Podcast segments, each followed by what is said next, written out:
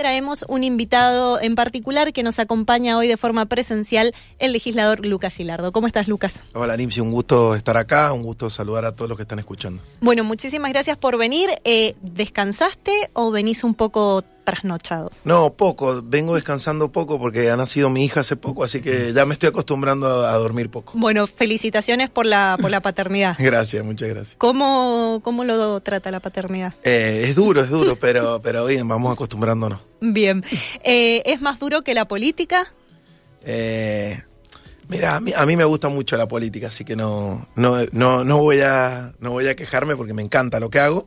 Eh, el, debo decir que el primer, primer mes ha sido dura la paternidad, pero, pero es lindo, es lindo. Así que bueno, vamos, vamos a, ver cómo sigue eh, descubriendo esta nueva etapa. Perfecto. Bueno, ayer se llevó el cierre de este ciclo de charlas denominado Derribando, Derribando mitos. Para aquellos que todavía no conocen de, qué se tratan o que están un poquito por fuera de la política o del, o del periodismo, ¿qué es esto de derribar mitos?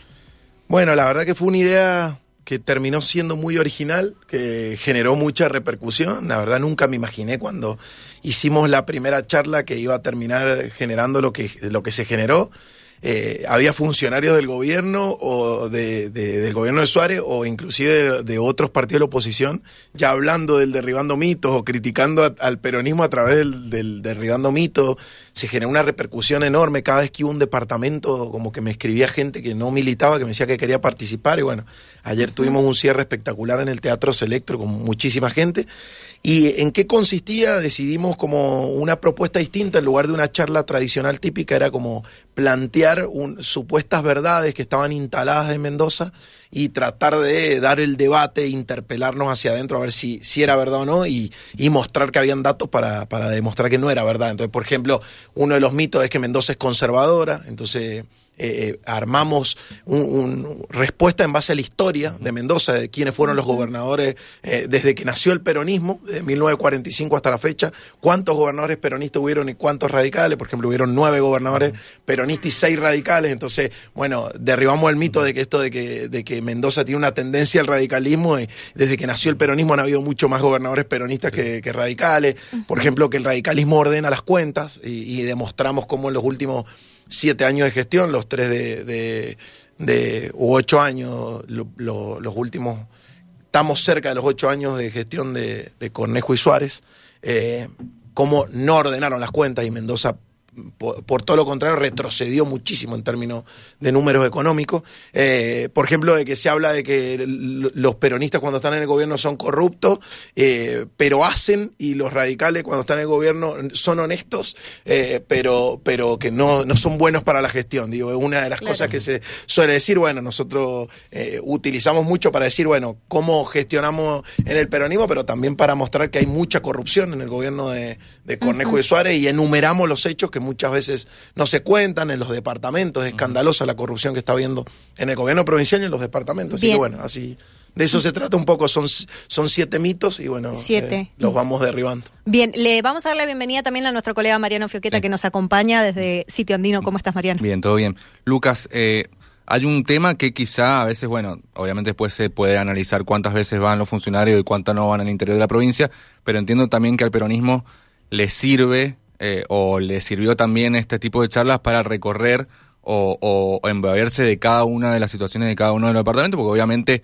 por cuestiones lógicas de la posición o el lugar que puede ocupar la oposición en la diaria, a veces no, no, no está tan cerca o, o no tiene tanta presencia lo que pasa en el interior. Esto también sirvió para también armar, digo, una propuesta de cara a lo que se viene el año que viene o embeberse de los problemas cotidianos de cada uno de los departamentos.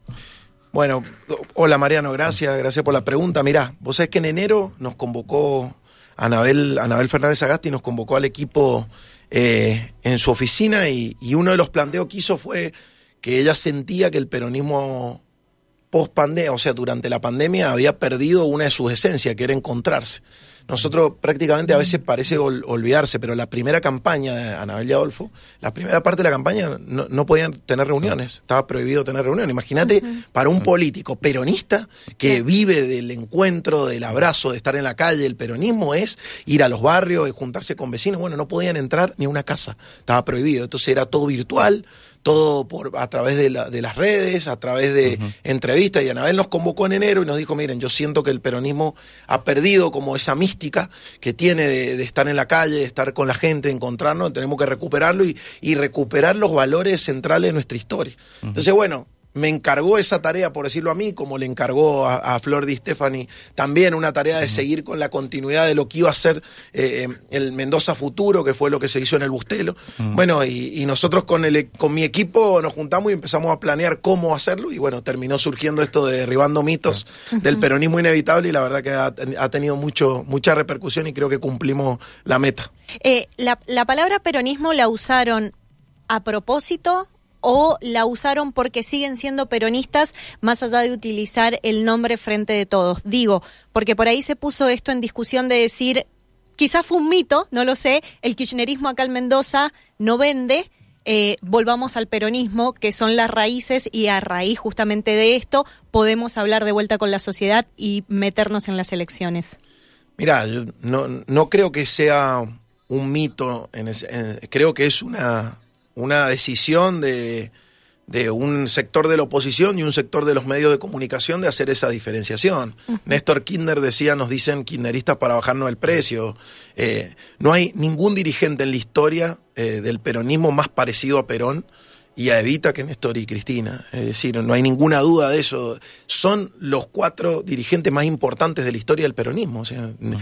Te aseguro algo, vos le preguntas a, a cualquier peronista quiénes son los cuatro dirigentes más importantes de la historia del peronismo, te dicen ellos cuatro. Entonces, eh, Anabel Fernández Agasti es la presidenta del Partido Justicialista.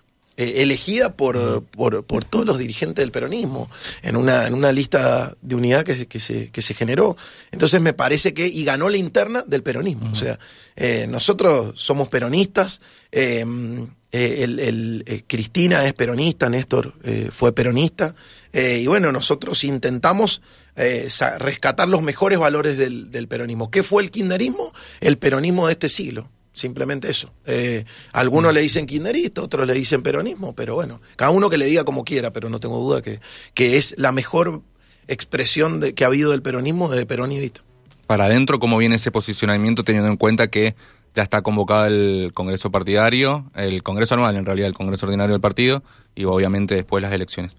Bueno, bien, con, con, con, mucho entusiasmo, con, veo un peronismo movilizado.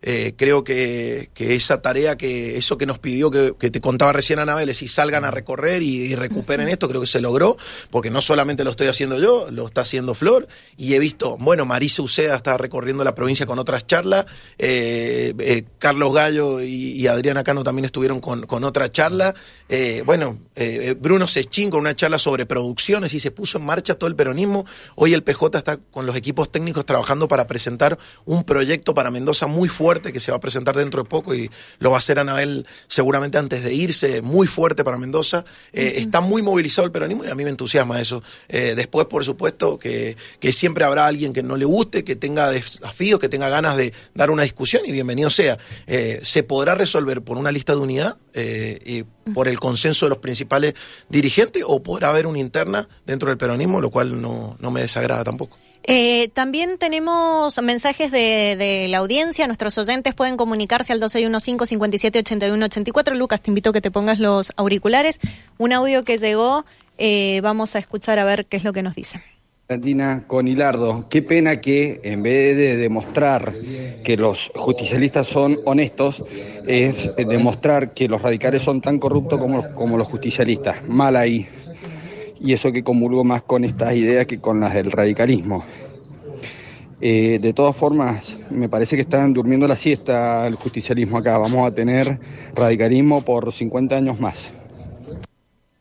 ¿Están durmiendo la siesta? Bueno, eh, imagínate, si, si, él, eh, si él está al tanto de, las charlas que estoy haciendo y recorriendo toda la provincia, eh, no creo que vaya con el concepto de dormir la siesta. Puede que no le guste lo que estoy haciendo, eso es legítimo. no, no, es como, no es como dice el oyente, o no lo comparto, no comparto su visión, la, respeto por supuesto. Es precisamente el, el, objetivo de derribar mitos, es derribar mitos instalados. Es decir, yo no, no estoy eh, eh, armando un nuevo mito. Es decir, lo que estoy diciendo es que muchas veces eh, uno de los mitos instalados es que los radicales cuando están en la gestión son, son honestos. Y, la ordenan. no, y no, es la, no es la realidad, estoy mostrando la realidad de, contradecir un mito instalado. Eh, y, después hay otros mitos, no es solo ese, pero no es que digo justifico una corrupción, no, no, yo no justifico ningún tipo de corrupción. Eh, lo que planteo es que en Mendoza los dirigentes del peronismo que han cometido errores están detenidos, el peronismo nos hemos hecho cargo, y los dirigentes del radicalismo que cometen errores están tapados, eh, las causas no funcionan, no avanzan en la justicia y no se habla de la corrupción radical. Y yo como legislador de la oposición tengo la obligación, porque quienes están en el gobierno es el radicalismo, de denunciar estos hechos de corrupción. Lo hago, pongo el cuerpo en esto, he denunciado a cada funcionario que está involucrado y tengo una particularidad que me lo atribuyo como un, como un éxito, que es nunca he hecho una denuncia y, he perdido. Es decir, todas las denuncias que he hecho a todo, eh, eh, siempre en el gobierno de irregularidades, en todas he terminado con el tiempo teniendo la razón. Así que tengo muchas más que todavía no avanzan y que con el tiempo se va a ir demostrando que son verdad. Esto, esto que mencionó de, los peronistas que están detenidos, hablamos de, Salgado, de Lobos, ¿le, le pudo traer a ustedes eh, una mancha grande, digo, como partido, por ejemplo, como lo que se vivió en Guaymallén?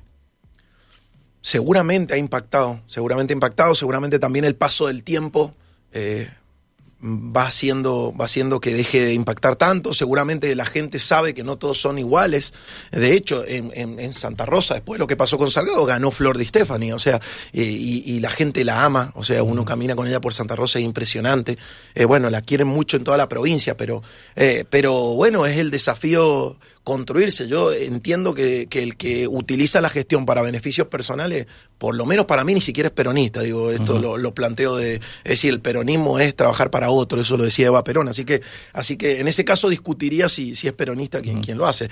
Eh, particularmente lo que me molesta a mí es que en Guaymallén, por ejemplo, hay hechos de corrupción escandaloso. De hecho, Marcelino Iglesias está denunciado por enriquecimiento ilícito y, y, esa causa no sale en ningún lado. El secretario de Obras Privadas ahora de Guaymallén está investigando una causa tremenda de corrupción. Tres concejales del departamento de Guaymallén tres concejales en los últimos tres años fueron despedidos del Consejo Deliberante por robarle plata a sus empleados. O sea, no hay, no ningún caso en la provincia obras que se hicieron dos veces sobre precio. Es decir, en Guaymallén hay un escándalo de corrupción grande, tapado. Entonces, bueno, lo que digo yo es que Marcelino no es precisamente una persona que pueda tener la, dignidad moral para hablar de la corrupción de los demás. Volviendo a, lo más coyuntural y que esta semana se resolvió de alguna manera, eh, finalmente la Corte eh, consensuó una propuesta para la reforma. ¿Cómo viste ese proceso? Que, en definitiva era algo que pedía el Frente de Todos, que la propuesta saliera consensuada desde la Corte y no desde el Ejecutivo, que al final había tenido bastante crítica a la propuesta. Parece que fue un intento del gobierno por quedarse con, con lo único que no controlaba y le salió mal. Salió mal porque, porque reaccionaron los juristas más importantes de Mendoza, reaccionó, reaccionaron mucho los medios de comunicación también, que creo que fue como diciendo, che, tanto. Eh, reaccionó los, sus propios aliados, diciendo, no, para, es mucho esto. Y, creo que no lo defendían ni sus ni siquiera lo defendieron bien sus propios legisladores. Creo que hasta, hasta en muchos casos a los, ustedes busquen quiénes salieron al frente del proyecto. Y precisamente quienes estuvieron detrás del, proyecto se escondieron bastante, porque daba mucha vergüenza ver eso. Eh, eso llevó a que, además de una postura férrea del peronismo, que creo que funcionó coordinadamente, creo que hizo un gran trabajo Germán Gómez, Verónica Valverde, bueno, las autoridades de diputados y todos los diputados hicieron un gran laburo. Nosotros acompañamos porque era la Cámara Iniciadora de Diputados y creo que logramos que el proyecto saliera de donde tiene que salir, que es de la Corte. Se tenían que poner de acuerdo, es otro poder, es un poder independiente. Y salía, Suárez manda una gacetilla de prensa diciendo, eh, Suárez le pidió a Ibáñez que controle cómo va el proyecto en la Corte. Es decir, hacen una publicidad de un acto que es inconstitucional. O sea, Suárez no puede controlar lo que sucede en la Corte. Imagínense la impunidad con la que se manejan. Que Suárez manda una gacetilla de prensa diciendo que le ordenó a su ministro de Gobierno que controle lo que está sucediendo en la Corte. Esos son los niveles de impunidad que se viven en Mendoza. Mm. Todos los órganos de control, manejan todos los órganos de control. Hoy en Mendoza es un feudo directamente. Bueno, lo único que no controlaban era una, una sala en la corte y bueno, quisieron ir por esa sala, simplemente. Además de, de, la postura de ustedes, creo que por primera vez también como el PRO se vio un poquito aliado a lo que estaban pidiendo, porque incluso Mar de Marchi salió en reiteradas oportunidades buscando algún cambio, un consenso, eh, lo mismo que el presidente de la comisión de, del ACT, Difonso, también hablando del tema, como que hubo una especie de pensamiento previo a actuar que por ahí no, no solemos ver en la legislatura. Digo, para quienes estamos conscientes de lo que sucede en la Casa de las Leyes, vemos quizás a veces muchas chicanas, muchas disputas, pocos proyectos, proyectos me refiero de esta índole que son relevantes para toda la sociedad y en esta oportunidad se pusieron firme y dijeron, no, pará, miremos un poco más allá y como mencionaste, como que se actuó en consecuencia. Imagínate que para que le haya dado urticaria a De Marchi el avasallamiento a la justicia, de Marchi pertenece a un partido que tiene como líder a Macri, que mandó dos jueces de la Suprema, de la Corte Suprema por decreto. Eso lo hacía la dictadura nada más. O sea, imagínate lo avasallante que ha sido este proyecto. Yo, de todas maneras, así como muchas veces lo critico, creo que, que Omar de Marchi en este caso jugó un rol clave y que un rol muy importante para la política de Mendoza, que fue, que fue poner límites eh, y mostrar que no vale todo, a pesar de que lo haga un, un aliado, él es parte del, proyecto eh, de, de, Suárez y Cornejo. Bueno, eh, me parece que, que, tuvo un buen papel y lo destaco porque creo que tuvo mucho que ver en que, en que esto se, se frenara. Así que así como lo, lo, he criticado mucho, también en este rol creo que tuvo un papel importante. Eh, nuestra audiencia nos dice, soy peronista y K. Y también creo que están durmiendo la siesta nos dicen por, por este lado. Hay que caminar, hay que caminar más. Yo, yo escucho todo y lo, lo, respeto. Me hago cargo, me hago cargo de, de, de, mi trabajo, por supuesto, siempre hay cosas para mejorar, pero bueno, si hay, si hay ideas, yo siempre digo lo mismo.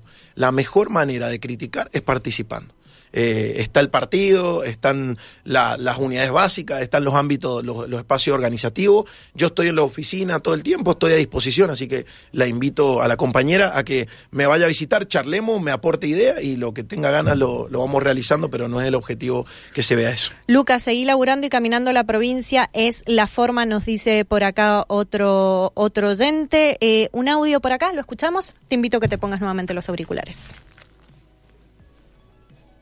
Hola Radio, buen día. Quería preguntarle a Hilardo, ahora que están hablando del presupuesto provincial, el presupuesto, los presupuestos que están presentando ahora o los anteriores, ¿son, son mitos o, o son realidades? Bueno, la verdad que los mendocinos no estamos bien en este momento.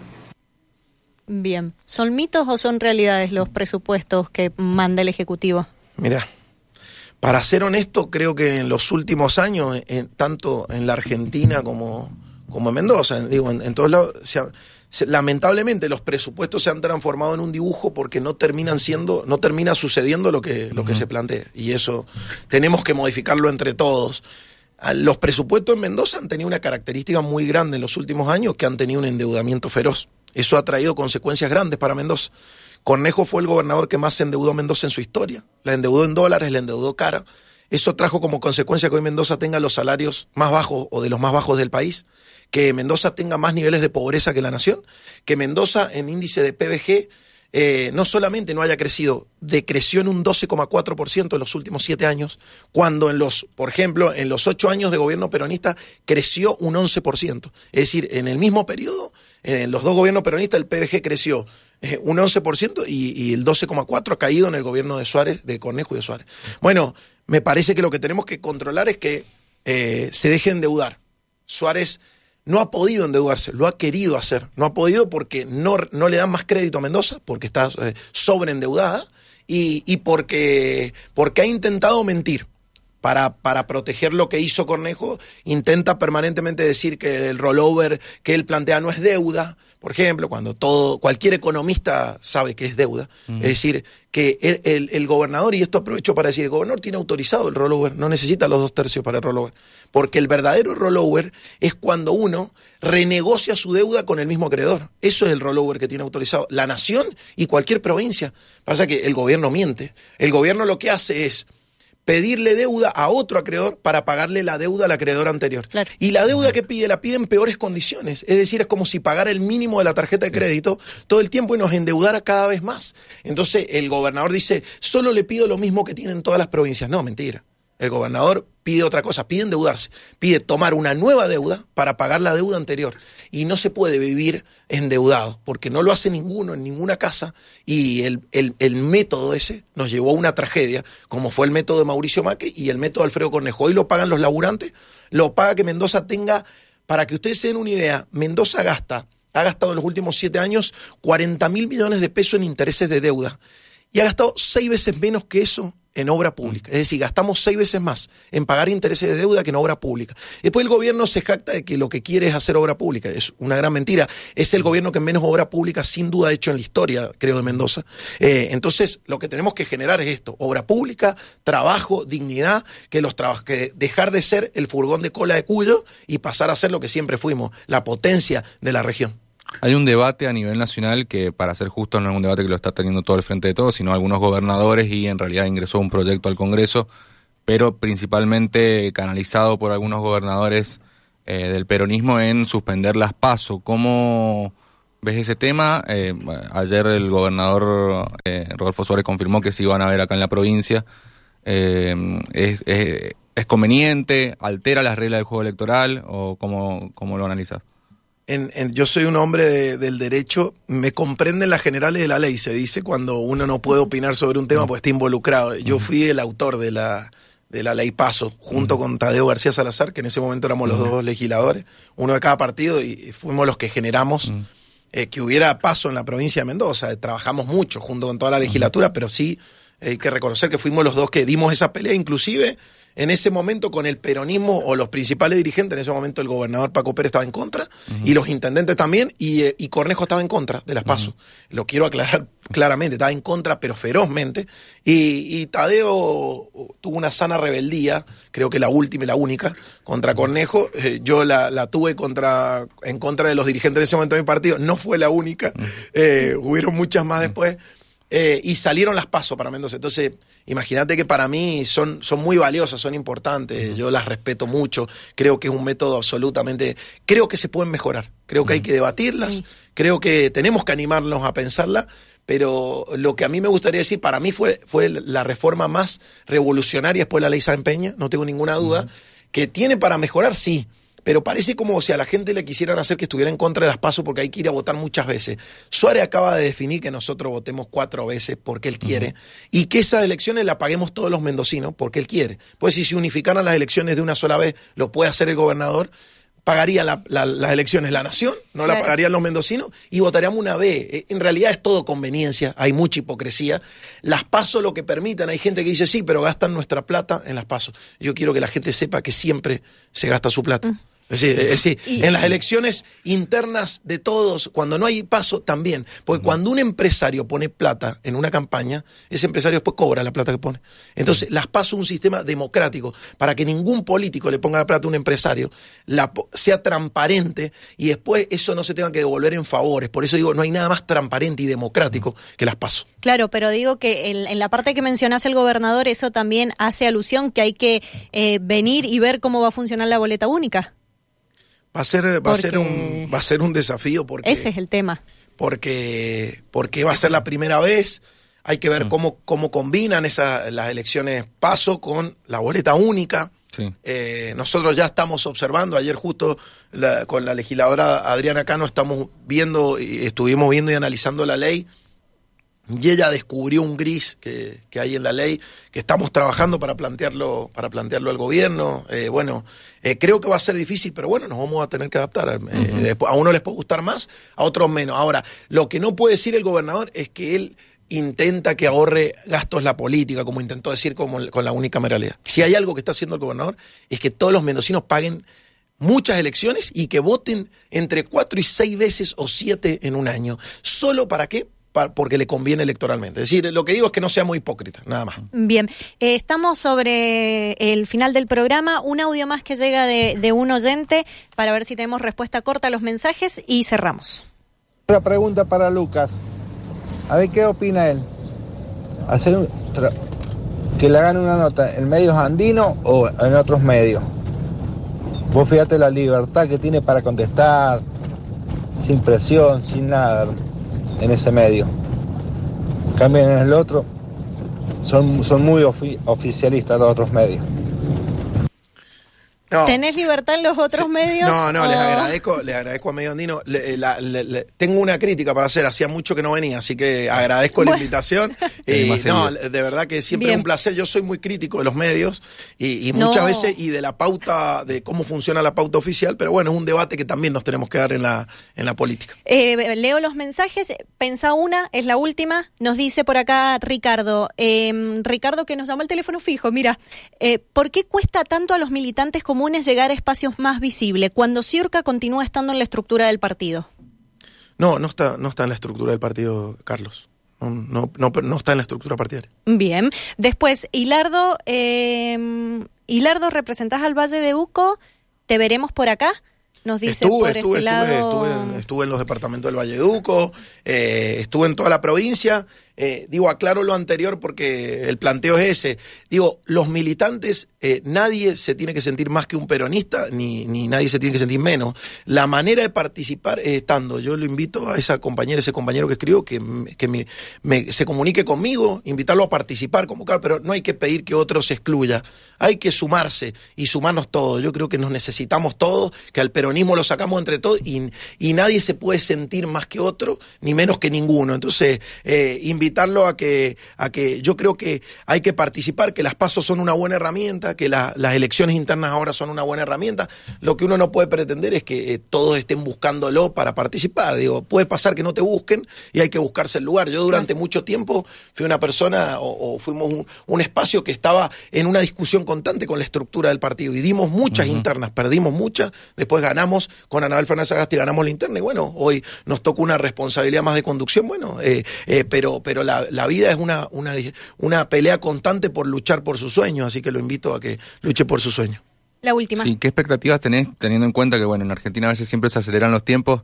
Ya hay una pre-campaña para el año que viene y a fin de año, en unos meses, ya se va a empezar a, a full con la campaña del año que viene para el peronismo acá en la provincia. Yo tengo, o sea, tengo ganas de, de ser parte de la generación que, que, que hace que el peronismo vuelva a gobernar Mendoza. Ese, por eso trabajo, ese es mi desafío. ¿Qué lugar voy a ocupar? Y bueno, hoy tengo un lugar muy protagónico. Soy una voz eh, privilegiada del peronismo porque el peronismo me dio la, la posibilidad de ser presidente del bloque, eh, el, el, principal partido opositor del gobierno. Entonces tengo mucha visibilidad.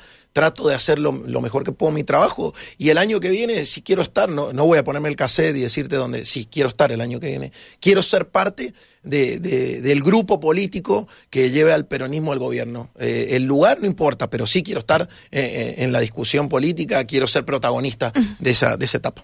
En relación a eso, la última pregunta de los oyentes es, ¿Hilardo gobernador?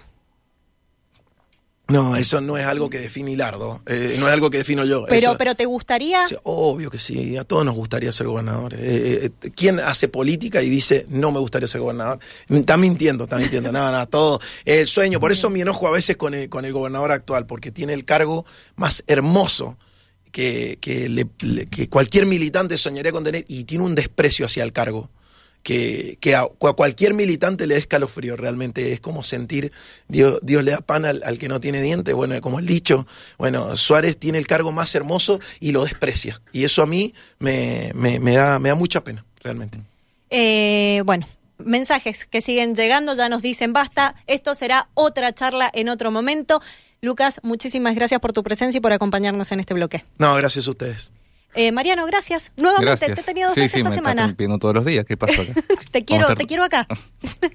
Muchísimas gracias a todos ustedes también por estar del otro lado. Nos acompañó el senador del Frente de Todos, Lucas Hilardo, en este bloque, llamando derribando mitos y trajimos un político al estudio.